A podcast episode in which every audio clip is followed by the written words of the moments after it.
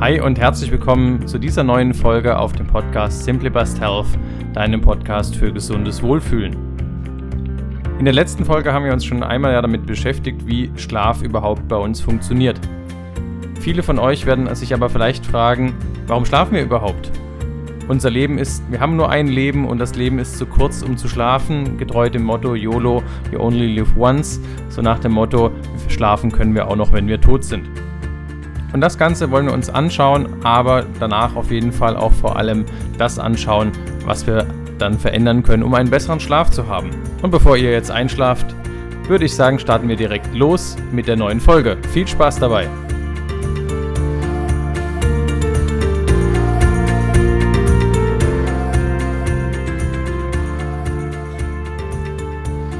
Warum schlafen wir überhaupt? Schlaf ist ganz essentiell wichtig für unsere Entwicklung von unserem Gehirn. Das heißt, als Kinder verarbeiten wir hier ganz, ganz viele Informationen, bilden neue neuronale Strukturen. Das heißt, unsere Nerven verknüpfen sich neu, beziehungsweise unwichtige Verknüpfungen lösen sich auch wieder und schaffen Platz für Neues. Und das funktioniert auch noch bei dir im Erwachsenenalter, dass sich eben dein Gehirn im Schlaf dafür entscheidet, was ist wichtig, was ist unwichtig, welche Verbindung zwischen Nerven stärke ich. Sprich, wenn du etwas gerade frisch am Lernen bist, diese Netzwerke sollten ja im besten Fall gestärkt werden und irgendwelche unsinnigen Erlebnisse vom Alltag sollten gelöst werden. Und genau dafür, für diese Verarbeitung, brauchst du unter anderem deinen Schlaf. Wir können insgesamt Probleme besser lösen, wenn wir gut geschlafen haben. Hier gibt es schöne Studien, die das zeigen, dass wir sogar überdurchschnittlich intelligent und äh, ja auch kreative Lösungen finden können. Gibt man Probanden, also den Teilnehmern von Studien zum Beispiel Rechenaufgaben, die sie nacheinander lösen müssen, wo es allerdings eine Abkürzung gibt, wenn man sozusagen also nicht alle an einem Stück durchrechnen muss, dann haben die Probanden, die zwischen dem Lösen aller Aufgaben schlafen durften, eine viel höhere Wahrscheinlichkeit gehabt, um diese Abkürzung zu finden. Das heißt, auch wenn du in deinem Alltag leistungsfähig sein möchtest, wenn du auf Prüfungen lernst, wenn du einen anstrengenden Job oder in der Schule einfach ja eine sehr sehr gute Leistung vom Kopf her haben möchtest, ist es essentiell, dass dein äh, Schlaf gut ist, dass dein Kopf sich erholen konnte und dass sich deine Nervenverbindungen hier einfach in einer sinnvollen Weise stärken konnte. Zudem wollen wir ja immer fit sein und nicht krank werden. Und ganz, ganz wichtig für unser Immunsystem ist es, dass wir schlafen. Da wir im Schlaf sozusagen eine Müllabfuhr haben, um unseren Körper von Bakterien und Viren, also dies, dass die effektiver bekämpft werden können. Man hat eine sehr schöne Studie hier zum Beispiel an Probanden durchgeführt, die man geimpft hat. Die einen Probanden mussten 24 Stunden danach wach bleiben und die anderen durften ganz normal schlafen und man hat vier Wochen nach der Impfung geschaut, wie hoch sind die Antikörper, also sprich die Abwehrzellen, die der Körper gegen die Impfung gebildet hat. Und hier hat man feststellen können, dass die Probanden, die schlafen durften, einen deutlich höheren Anteil hatten an Antikörpern und sich somit besser gegen eine eventuelle Krankheit schützen konnten. Der nach den Forschungen sozusagen aber wichtigste Anteil, warum wir schlafen, ist tatsächlich die Reinigung unseres Gehirns. Unser Gehirn macht mit 1,5 Kilo nur 2% unseres Körpergewichts aus, verbraucht aber 20% der Energie. Das heißt, ein absoluter Hochleistungsrechner und, wie beim letzten Mal auch schon gesagt, wo gehobelt wird, da fallen bekanntlich Späne. Und diese Späne können besonders erfolgreich in der Nacht über ein sogenanntes glymphatisches System gereinigt werden. Zumindest ist das der bisherige Stand der Forschung. Nochmal auf Deutsch. Wir haben Proteine, die im Gehirn anfallen und die das Gehirn aber nicht sozusagen auf Dauer dort lassen kann. Und zwar reinigt unser Gehirn sich in der Nacht von 7 Gramm Protein. Das ist aufs Jahr hochgerechnet 2,5 äh, Kilogramm Proteine, die rausgeschafft werden müssen. Warum? Wer aufgepasst hat, unser Gehirn ist nur 1,5 Kilo schwer, wir produzieren aber 2,5 Kilo Abfall pro Jahr in unserem Kopf. Dementsprechend muss das irgendwie raus. Und hier hat man eben festgestellt, dass um die Gefäße herum im Gehirn eine Art lymphatisches System steckt. Und Lymphe ist auch in unserem restlichen Körper eine Art Abfalltransportweg. Und man hat lange Zeit vermutet, dass das im Gehirn nicht der Fall ist. Mittlerweile hat man aber herausgefunden, dass das sehr wohl der Fall ist und wir hierüber eben entsorgen können. Und zusätzlich hat man eben herausgefunden, dass das besonders effektiv geht, wenn wir schlafen. Dementsprechend ganz, ganz wichtig für die Erholung von deinem Kopf. Du solltest gut schlafen können. Jetzt wollen wir nicht nur darüber reden, ich denke, du hast verstanden, dass es sinnvoll ist. Es ist ja auch sehr angenehm, wenn wir gut schlafen und morgens richtig erholt aufwachen. Aber wie können wir denn jetzt endlich richtig gut schlafen? Damit haben wir doch ein Problem. Und interessanterweise, da war ich etwas überrascht, sagen die meisten, die zu diesem Thema befragt werden, warum sie schlecht schlafen, es liegt an der Raumtemperatur. Dementsprechend das erste, was du in irgendeiner Weise hinkriegen solltest, ist ein richtiges Setting, dass du gut schlafen kannst. Und hier gilt als optimale Raumtemperatur für dein Schlafzimmer zwischen 14 und 18 Grad. Es sollte wohl möglich komplett dunkel sein und auch entsprechend ruhig, damit du gut schlafen kannst. Dunkel bedeutet wirklich dunkel, da alles an Lichtquelle dazu führt, dass dein Melatonin, also das Hormon, was dich besser einschlafen lässt, reduziert. Zum Melatonin komme ich gleich nochmal dazu. In der letzten Folge habe ich da ja auch schon einiges dazu gesagt, aber es ist halt eben super essentiell dafür, dass wir gut schlafen können. Dann ist es natürlich sinnvoll und wichtig, dass wir Rituale haben und Regelmäßigkeiten und das sehen wir gerade, wenn wir jetzt jemanden haben, der Schicht arbeitet, das heißt einmal früh, einmal spät und einmal Nachtschicht zum Beispiel, die haben eben diesen Rhythmus nicht mehr und das bringt unsere innere Uhr, die durch Hormone gesteuert ist, eben wirklich auch zum Teil nachhaltig durcheinander. Das kann man manchmal nicht ändern. Jeder von uns muss arbeiten, jeder muss von uns Geld verdienen. Allerdings, wenn du irgendwie die Möglichkeit hast, solltest du hier einigermaßen Regelmäßigkeit einkehren lassen.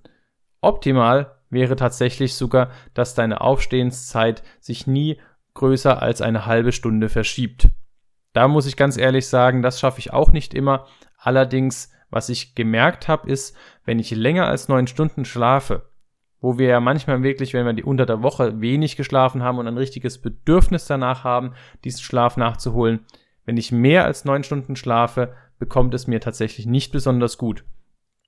Ähm, normalerweise würde ich jetzt erwarten, dass ich nach, wenn ich zehn, elf Stunden geschlafen habe, richtig voller Energie aufstehe und denke, juhu, ein neuer Tag. Und tatsächlich ist es aber so, dass ich mich eher den ganzen Tag müde und so ein bisschen lätschig fühle und nicht so richtig in die Gänge komme. Und was ich da wirklich verändert habe, ist, dass ich auf jeden Fall nach spätestens neun Stunden Schlaf mir den Wecker stelle. Und egal wie wenig ich unter der Woche geschlafen habe. Und seitdem muss ich ehrlich sagen, habe ich erstens natürlich mehr vom Wochenende, weil ich nicht so viel verschlaf und zweitens definitiv mehr Energie und nicht dieses matschige Gefühl. Also das ist wirklich ein Tipp, was ich jedem äh, mitgeben kann.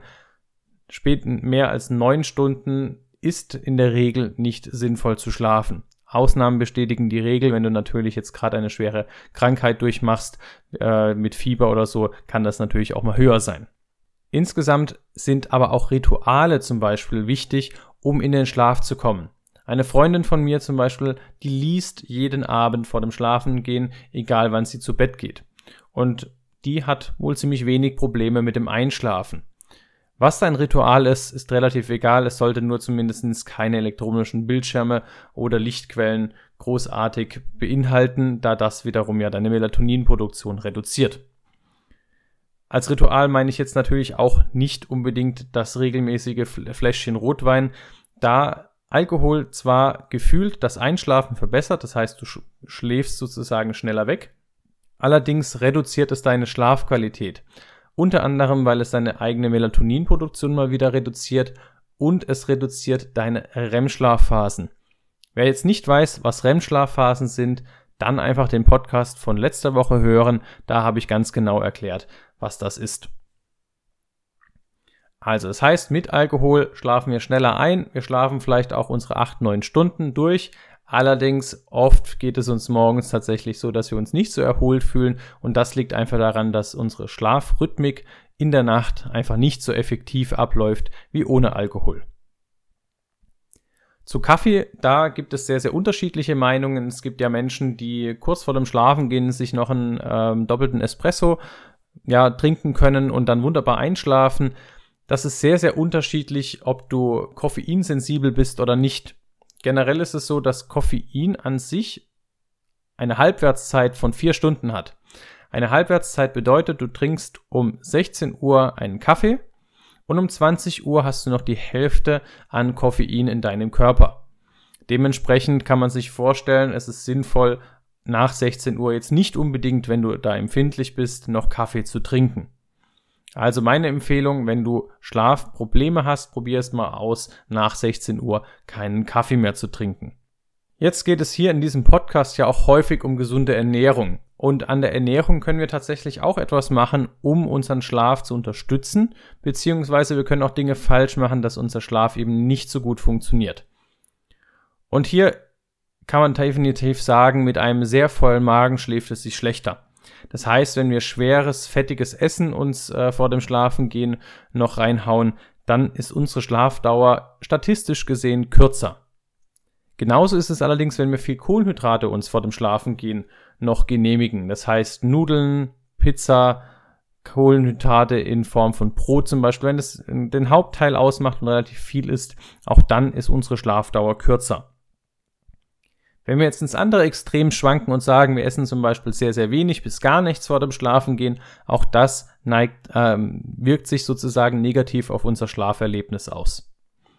Optimal ist es, dass du ausreichend Kalorien zu dir nimmst, das heißt im Sinne deines Grundumsatzes.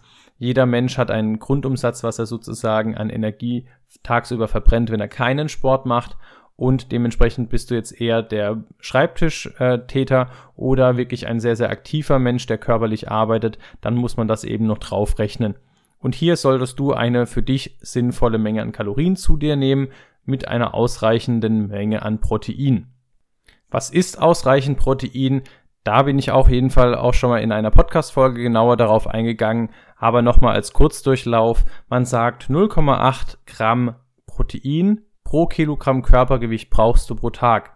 Das heißt, wenn du jetzt 70 Kilo wiegst, dann nimmst du das Ganze mal 0,8, kommst auf 56 Gramm Protein am Tag. Das ist das, was du brauchst, wenn du jetzt nicht ähm, ein Extremsportler bist oder gerade wirklich in einem massiven Muskelaufbau. Was bedeutet das jetzt sozusagen in Ernährung umgerechnet, beziehungsweise in Lebensmittel?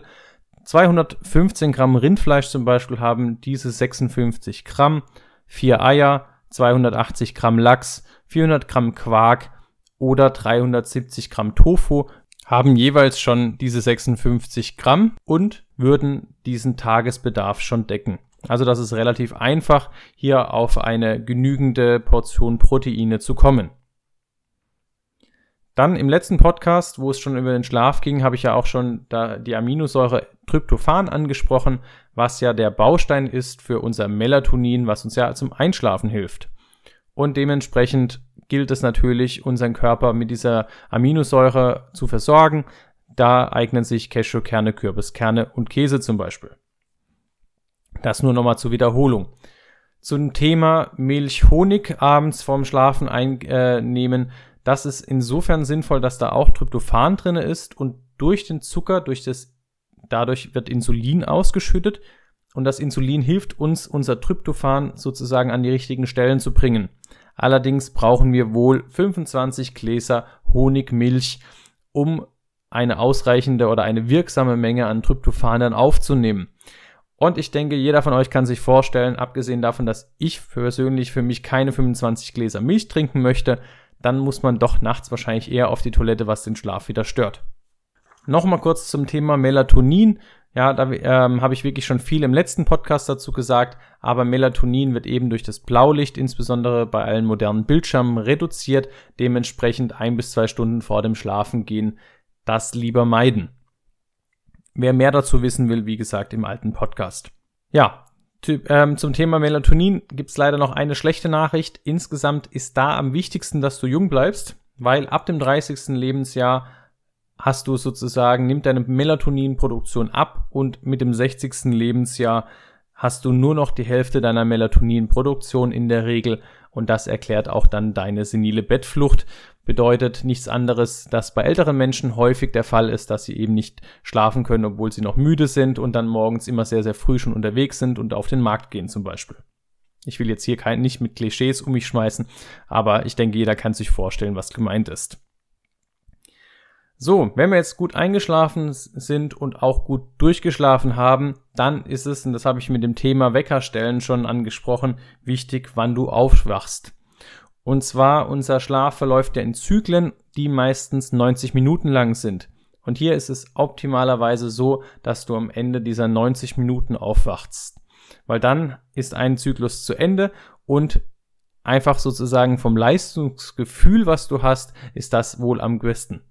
Dementsprechend kannst du rechnen, 90 Minuten mal wie viel Zyklen du auch in der Nacht dann schaffst. Sind es eventuell vier Zyklen, weil du nur sechs Stunden schlafen kannst oder siebeneinhalb Stunden oder eben neun Stunden.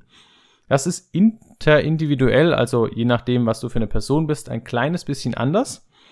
Ähm, das heißt, es bedeutet, nicht jeder hat genau 90 Minuten. Das heißt, du kannst für dich mal rausfinden, wann du dich am besten fühlst, wenn du achteinhalb Stunden geschlafen hast, neun Stunden oder acht Stunden zum Beispiel und dann einfach mal ein bisschen austarieren und dann, wenn möglich, tatsächlich immer den Wecker stellen, um aufzuwachen. Eine weitere Möglichkeit ist es, die ich jetzt für mich selber noch nicht nutze, weil ich sehr, sehr lichtempfindlich einfach bin. Allerdings gibt es die Möglichkeit, sich Wecker zu kaufen, die einen Sonnenaufgang imitieren. Das heißt, ähm, es wird ganz langsam in deinem Schlafzimmer heller, deine Melatoninproduktion lässt nach und dadurch wachst du eben sanft auf, wie natürlich sozusagen mit dem Sonnenaufgang. Das kann auch auf jeden Fall auch helfen, sozusagen, um den, den Aufwachprozess angenehmer zu gestalten. Hauptthema, was von meiner Seite aus empfunden ist, warum Menschen nicht gut schlafen, ist auch wirklich, dass wir aber oft mit Gedankenkino zum Beispiel ins Bett gehen. Das heißt, dass wir irgendwelche Sorgen vom Alltag mit uns schleppen. Das für, bei manchen führt es dazu eben, dass wir nicht gut einschlafen. Und bei manchen führt es aber auch dazu, dass wir so zwischen drei und vier Uhr nachts, das ist so die typische Sorgenzeit, aufwachen und dann Probleme haben wieder mit dem Einschlafen. Das ist natürlich, wenn du damit Probleme hast, die härteste Nuss zu knacken. Weil da sind wir dann schon tief drinne in deinem Alltag, in deinem, deinen Gewohnheiten. Eventuell, wenn es jetzt nicht gerade eine akute Ausnahmesituation ist, die auch dann bald wieder vorbei ist. Und hier hilft es definitiv, dass du dich zum Beispiel tagsüber bewegst, Sport machst, um deinen Stresslevel zu reduzieren. Und solche Themen wie Achtsamkeit, Meditation können hier definitiv auch helfen. Hier habe ich auch noch mal ein bisschen mehr dazu erzählt in dem Podcast zu Stress. Ja, ich bin gespannt, was du von diesem Podcast, von dieser Folge zu Schlaf hältst. Was sind deine Erfahrungen mit dem Schlafen? Schreib mir doch gerne auf dem äh, Instagram-Account. Da poste ich jedes Mal zu jeder Folge ein Bild. Gerne darunter, was deine Erfahrungen sind. Was sind deine Tipps vielleicht, was du fürs Schlafen rausgefunden hast? Und wenn dir dieser Podcast gefallen hat, ich würde mich sehr über eine 5-Sterne-Bewertung bei iTunes freuen und damit du keine weitere Folge mehr verpasst, drück doch den Abonnieren-Button. Du kannst diesen Podcast auf Spotify hören, auf iTunes oder auf YouTube. Ich wünsche dir wie immer einen super Start in die Woche, ganz viel Spaß und gute Nacht, dein Thomas.